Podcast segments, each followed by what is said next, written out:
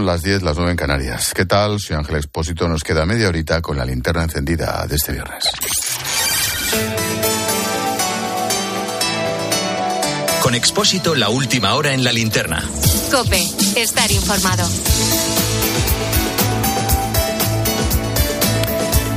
Lo último de esta misma tarde es la renuncia del diputado del PP Alberto Casero a su escaño en el Congreso. Mucho ha tardado. Así lo ha comunicado la portavoz de su grupo, Cuca Gamarra, horas después de que conociéramos que el Supremo propone abrir juicio oral contra él por prevaricación y malversación en la adjudicación de cinco contratos cuando Casero era alcalde de Trujillo. Por la mañana había pedido la baja voluntaria en la militancia al PP pero no ha sido hasta media tarde cuando ha anunciado que deja también el escaño de diputado. Dice que lo hace para evitar cualquier daño que su situación judicial pueda provocar al partido. Mientras tanto, otro exdiputado también sigue en el foco de la noticia. Me refiero al socialista Juan Bernardo Fuentes. El Tito Berni, cabecilla de la trama de corrupción en Canarias, hoy en COPE estamos publicando los audios del sumario que demuestran que mintió a la juez cuando negó que tuviera relación con Marco Antonio Navarro, el mediador que da nombre a la operación, una relación escasa. Escucha esta conversación de mayo del 21 en la que Navarro, el mediador, le tranquiliza al Tito Berni después de que un empresario amenazara con ir a la justicia porque se sentía engañado.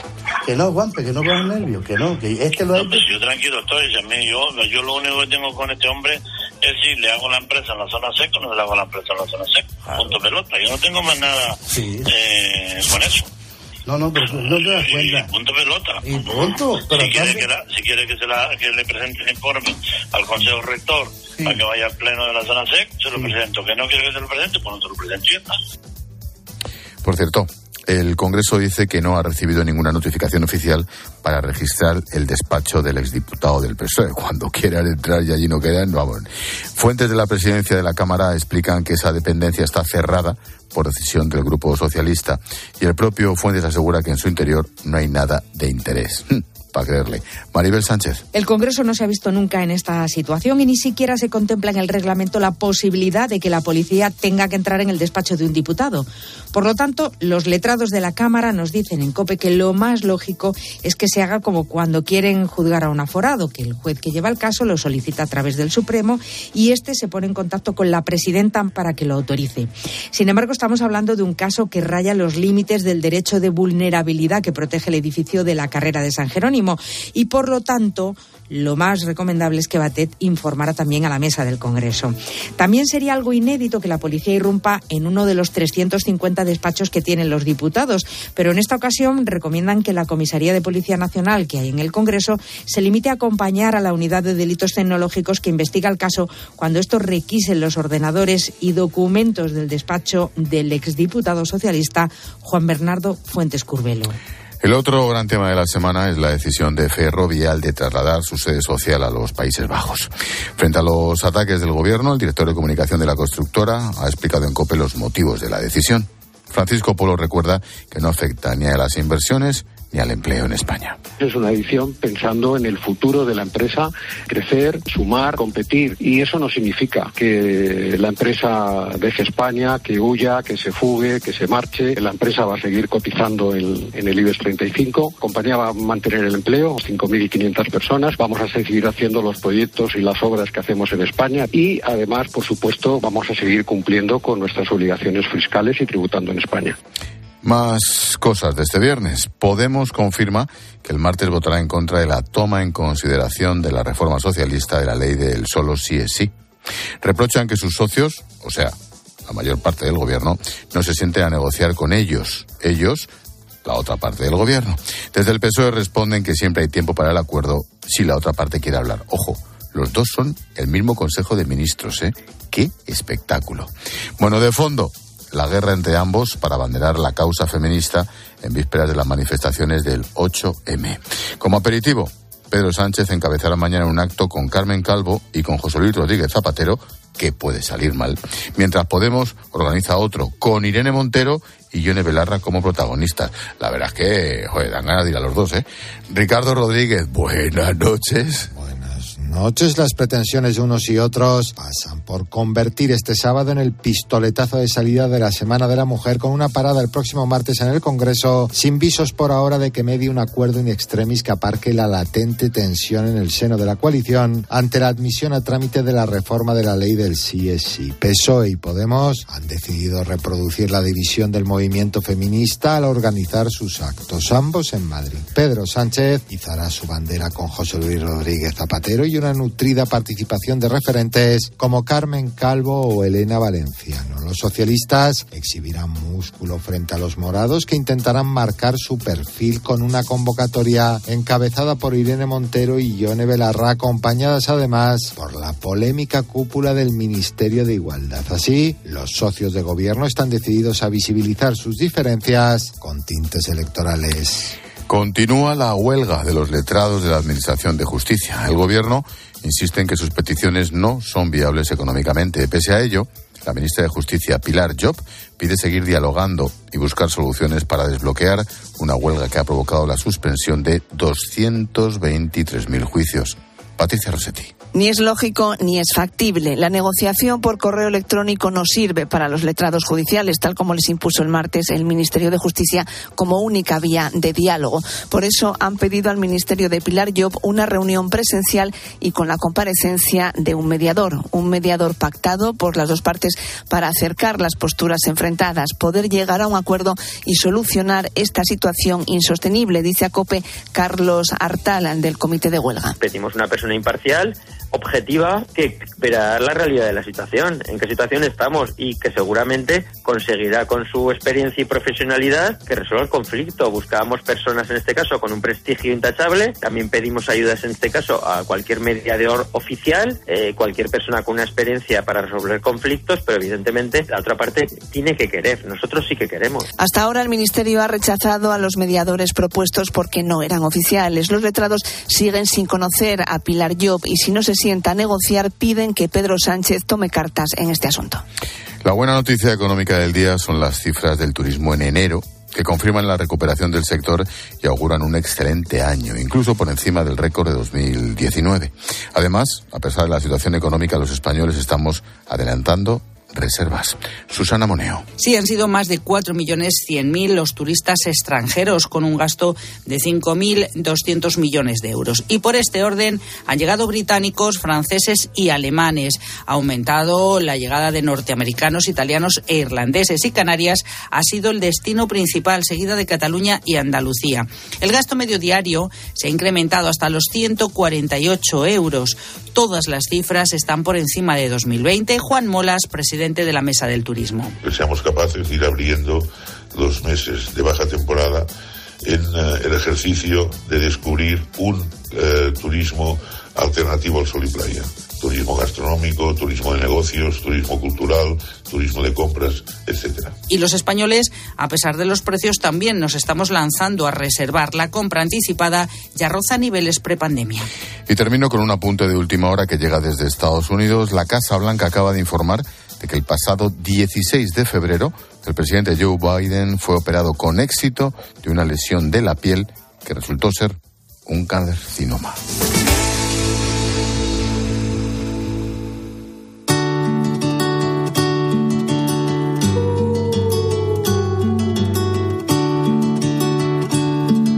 Escuchas la linterna. Con Expósito. Cope, estar informado. Vivimos junto al mar, todos los días sale a navegar. Hay circunstancias en la vida que nos cambian todo. Nuestra rutina deja de ser la misma y nuestras prioridades empiezan a ser otras. En el caso de María ha sido una enfermedad rara. Ella es enfermera de profesión, escritora de vocación. Cuando se la diagnosticaron, su vida cambió radicalmente, claro, y decidió dedicarse a lo que siempre le apasionó, a escribir. Aurora estaba asustada. Todas las noches, cuando papá volvía a casa, traía un monstruo consigo. Aurora se escondía debajo de su cama y se tapaba los oídos para no escucharlo. Pero ni su refugio, repleto de guirnaldas de lucecitas, ni su gatito, que siempre la acompañaba, lograban ahuyentar los rugidos de aquel ser espantoso. Lo que acabas de escuchar es el inicio de un cuento, El chubasquero de Aurora. Mediante esta obra, María ha querido hablar de la violencia de género. Desgraciadamente, cuando se dan casos en un entorno familiar, lo acaban sufriendo los niños. Así, ponemos el lazo a la linterna con nuestra historia dura y entrañable del día también. Lo hacemos con Silvia Martínez. ¿Qué tal, Silvia? Buenas noches. Buenas noches, Ángel. María Márquez es la autora de este cuento y está ilustrado por Paco Ortega. Cuando pensamos en un cuento, siempre lo asociamos a los niños, pero en este caso María quería que cualquier persona, sin importar la edad, pudiera disfrutarlo. Como decías, es enfermera, pero a raíz de su enfermedad lo dejó. María decidió sacar el lado bueno a lo que estaba viviendo y ver lo que le había pasado como una oportunidad en la que iba a poder hacer lo que siempre había soñado. Mi enfermedad es la que es y, y, es muy dura, pero yo no cambiaría nada, porque ella me ha llevado hasta el punto en el que estoy a volver a ser persona, en volver a encontrarme a mí misma y hacer lo que nunca me había atrevido a hacer y que puede parecer un tópico, pero era el sueño de mi vida, ser escritora. Todo lo que ha vivido le ha llevado a escribir. El chubasquero de Aurora el fruto de su etapa como enfermera. María ejercía en un centro de salud, le tocó ayudar a varias mujeres que habían sufrido violencia de género, pero hubo un caso concreto que le marcó. Una familia entera acudió al centro, la madre, el padre y una niña pequeña. La mujer presentaba múltiples lesiones y el equipo médico activó el protocolo de emergencia, un protocolo especial para estos casos. En este momento, lo importante fue separar a los miembros de la familia. María se fue con la pequeña a una habitación, la madre se quedó con otras enfermeras y por último el padre se quedó fuera en la sala de espera. Yo me llevé a la niña a la sala de cura y le regalé un depresor y una jeringuita, pues para jugar un poquito con ella y sacarla un poco de, de ese ambiente. Si el miedo tuviera olor, esa niña olía a miedo. Ese miedo está reflejado en el libro, porque aunque los adultos entienden el trasfondo, los pequeños se quedan con el miedo que sufre la protagonista. ¿Y qué hace la madre para ayudarle? Pues regalarle un chubasquero. Un día, su mamá le regaló un chubasquero blanco con botones muy grandes de distintos colores y le dijo que se lo pusiera siempre que sintiera ese terrible miedo que llegaba de repente. María tiene grabado ese momento en su cabeza y el miedo de la niña, por eso decidió crear a Aurora, la protagonista del cuento. ¿Qué pasa? Pues que evidentemente no es el nombre real de la pequeña. Se trata de una forma de representar a todos los niños que han padecido esta situación en su entorno, pero este no es un nombre elegido al azar. Yo quería hacer un guiño a esa nueva luz de un nuevo día que, que nace para limpiar todo lo malo. Es como un renacer, por eso Aurora, por eso ese nombre.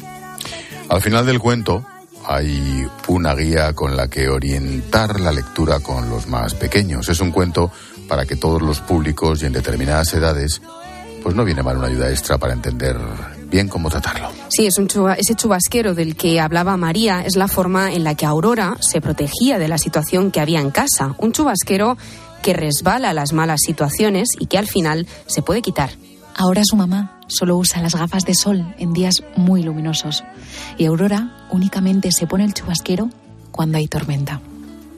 La vocación de María es escribir, una muestra de ello es este libro, pero también tiene muchos otros cuentos. Al igual que el chubasquero de Aurora, todos tienen una parte didáctica porque en sus cuentos siempre hay una enseñanza. Y es que aunque la enfermedad le hizo dejar a un lado la enfermería, quiere seguir ayudando de alguna forma. Es que es sanitaria. ¿Cómo? Ahora con sus palabras. Las personas que nos dedicamos a, a, cualquier trabajo de ayuda a los demás tenemos esa necesidad de seguir ayudando de alguna manera, ¿no?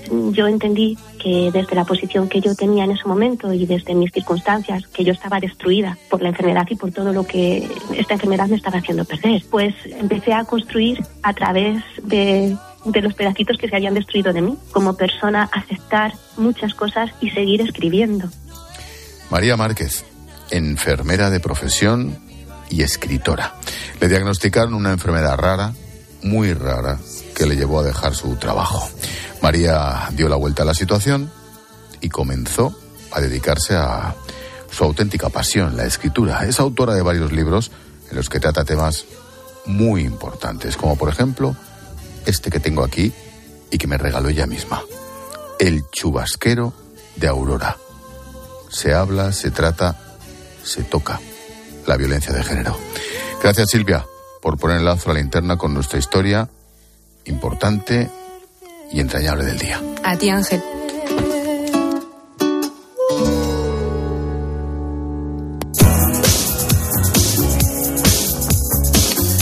La postdata en la linterna la firma Juan Fernández Miranda. Hola, Juan. Hola, Ángel. Un hombre entra en un bar y dice, un café solo. Con la jarra de leche caliente en la mano, el camarero le responde, ¿con tilde o sin tilde? La pregunta es importante. Si el solo va con tilde, es que el hombre no quiere nada más que un café. Si el solo va sin tilde, el hombre ha pedido un café sin leche y sin tostadas. Te cuento esto porque hace 13 años la Real Academia de la Lengua decidió quitar la tilde en la palabra solo en todos los casos, lo cual llevaba a la confusión como a nuestro camarero. Pues bien, Ayer los académicos de la RAE decidieron rectificar y recuperar la tilde en la palabra solo, tal y como nos lo enseñaron en el colegio. ¿A qué te suena esto? La palabra solo se escribe con tilde cuando se puede sustituir por solamente. Algún oyente pensará que esto es una batalla de escritores, pero no, el lenguaje nos concierne a todos y además la batalla en la Real Academia ha sido de AUPA. Cuando yo me enteré que los académicos de la RAE quitaban la tilde del solo, pensé, hay que echarlos a todos. Por cierto, otro truco que nos enseñaron en el colegio. En el verbo echar, lo primero que se echa es la H. Y a estas horas, ya solo, con tilde, te deseo un feliz fin de. Lo pases solo, sin tilde o en compañía de otros.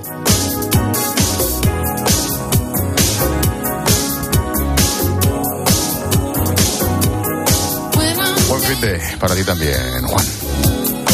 Expósito. La linterna. Cope. Estar informado. Si desconectas, te lo pierdes.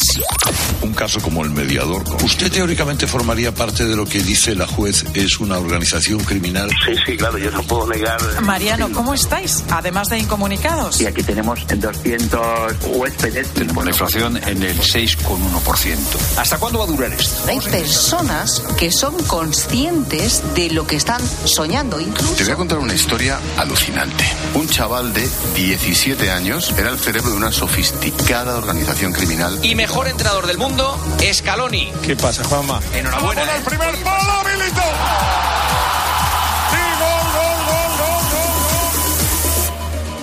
Cope. Si desconectas, te lo pierdes. Buenas noches. El número premiado en el sorteo del cuponazo celebrado hoy ha sido 1706 01706 serie 110 110. Puedes consultar el resto de los números premiados en juegos11.es. Mañana tienes una nueva oportunidad con el sueldazo del fin de semana. Y ya sabes, a todos los que jugáis a la 11, bien jugado.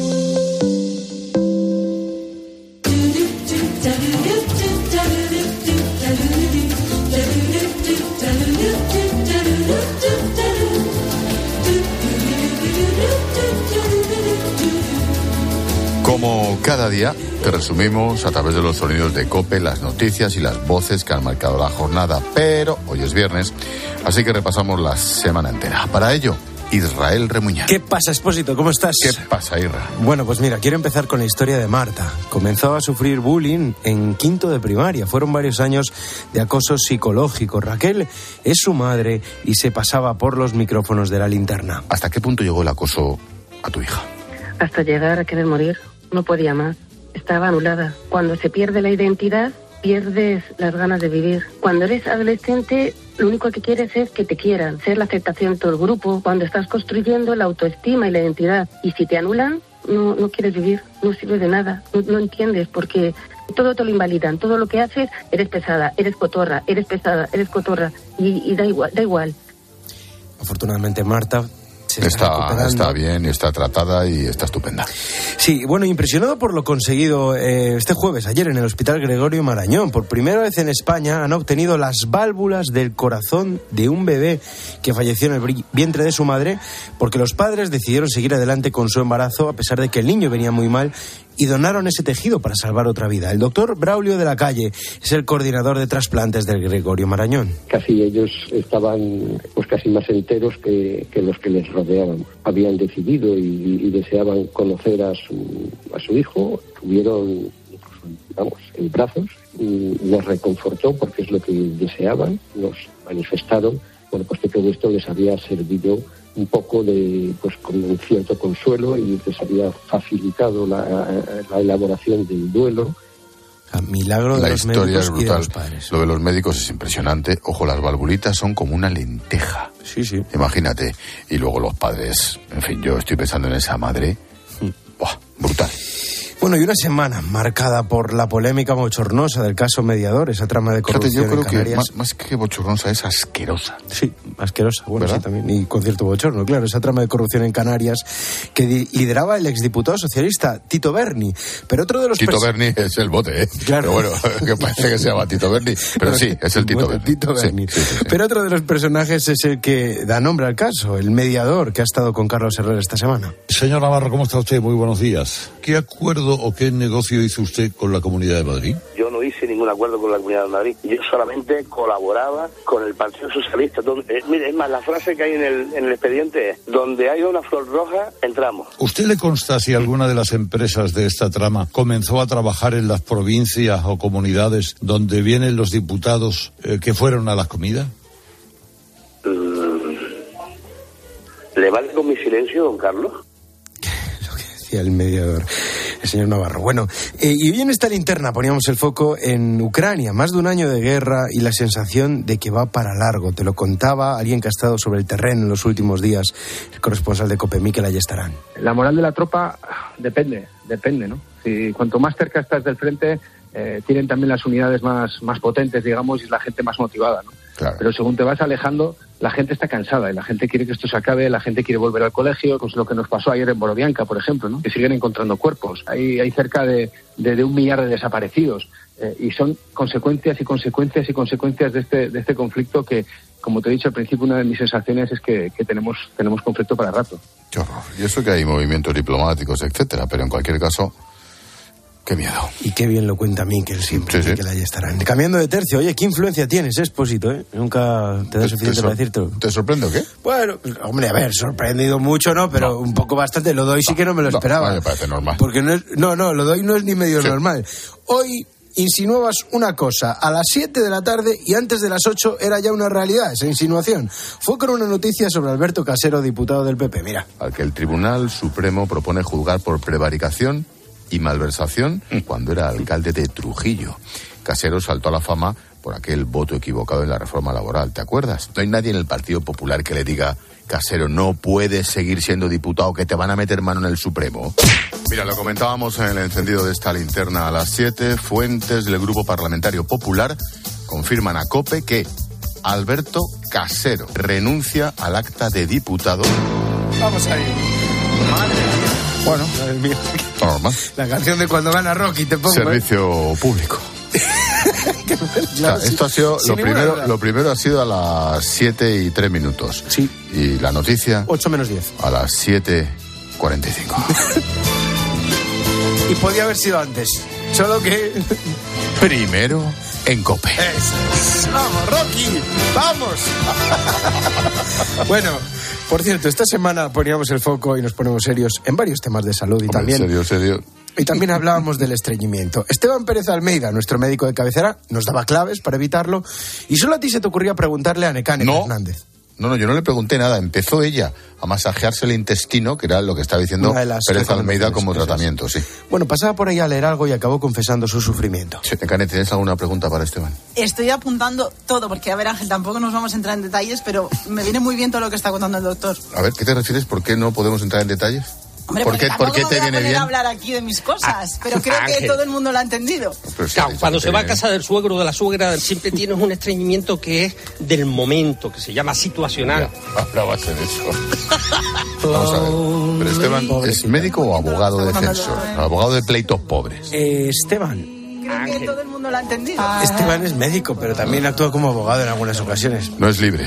Necane, Intes- ¿no? Intestinalmente hablando. Y en otros aspectos depende. Claro, intestinalmente está claro que no. Necane. Ahí está. Necane hace un rato grabando, grabándose Necane en la redacción.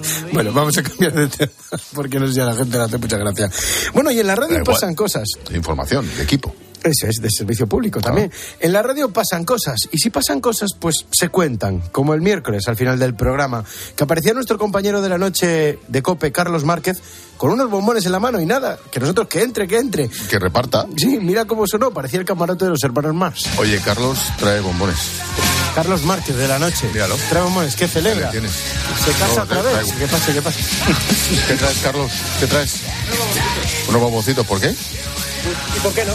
No sé. Puedes hablar al micro, ¿sabes? Esto es un micro en la radio. Se me Esto es un... de caer. Esto... Se me han caído los bombones.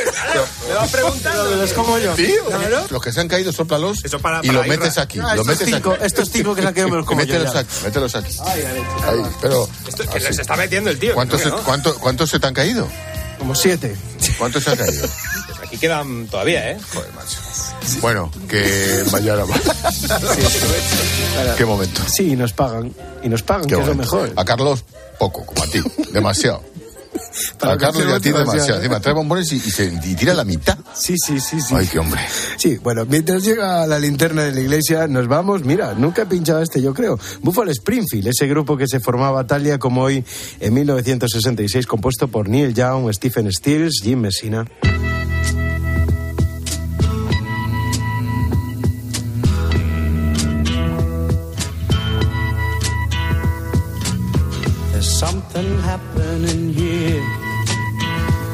What it is ain't exactly clear. There's a man with a gun over there. Telling me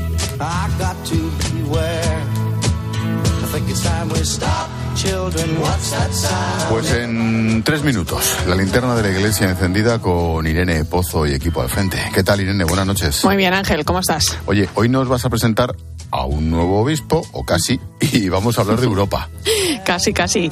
Porque en unos días Menorca va a contar con nuevo obispo. El 22 de abril será ordenado y tomará posesión de la diócesis el que hasta ahora ha sido vicario general, Gerard Villalonga, maestro de profesión, además de tener buenas relaciones con los medios porque ha sido consejero del grupo editorial que publica el único diario de información general de la isla. Vamos a hablar con él y también vamos a poner un tema interesante sobre la mesa, como es la invitación que la Iglesia viene haciendo desde hace mucho tiempo de repensar Europa desde sus raíces cristianas. Lo analizaremos y hablaremos también con Ricardo Calleja, que acaba de recoger en un libro textos de Benedicto XVI en torno a esta cuestión. Pues lo dicho, te escuchamos en nada, en tres minutitos. Hasta ahora. Hasta ahora, Irene.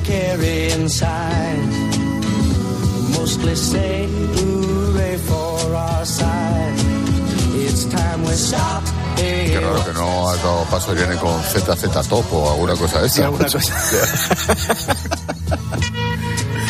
Hoy tranquilidad. Váyanos tranquilos, hombre. Respira. Ya acabó la semana. Respira. O vaya semana, macho. ¿Qué te digo? Gracias, Irra. A ti, chao.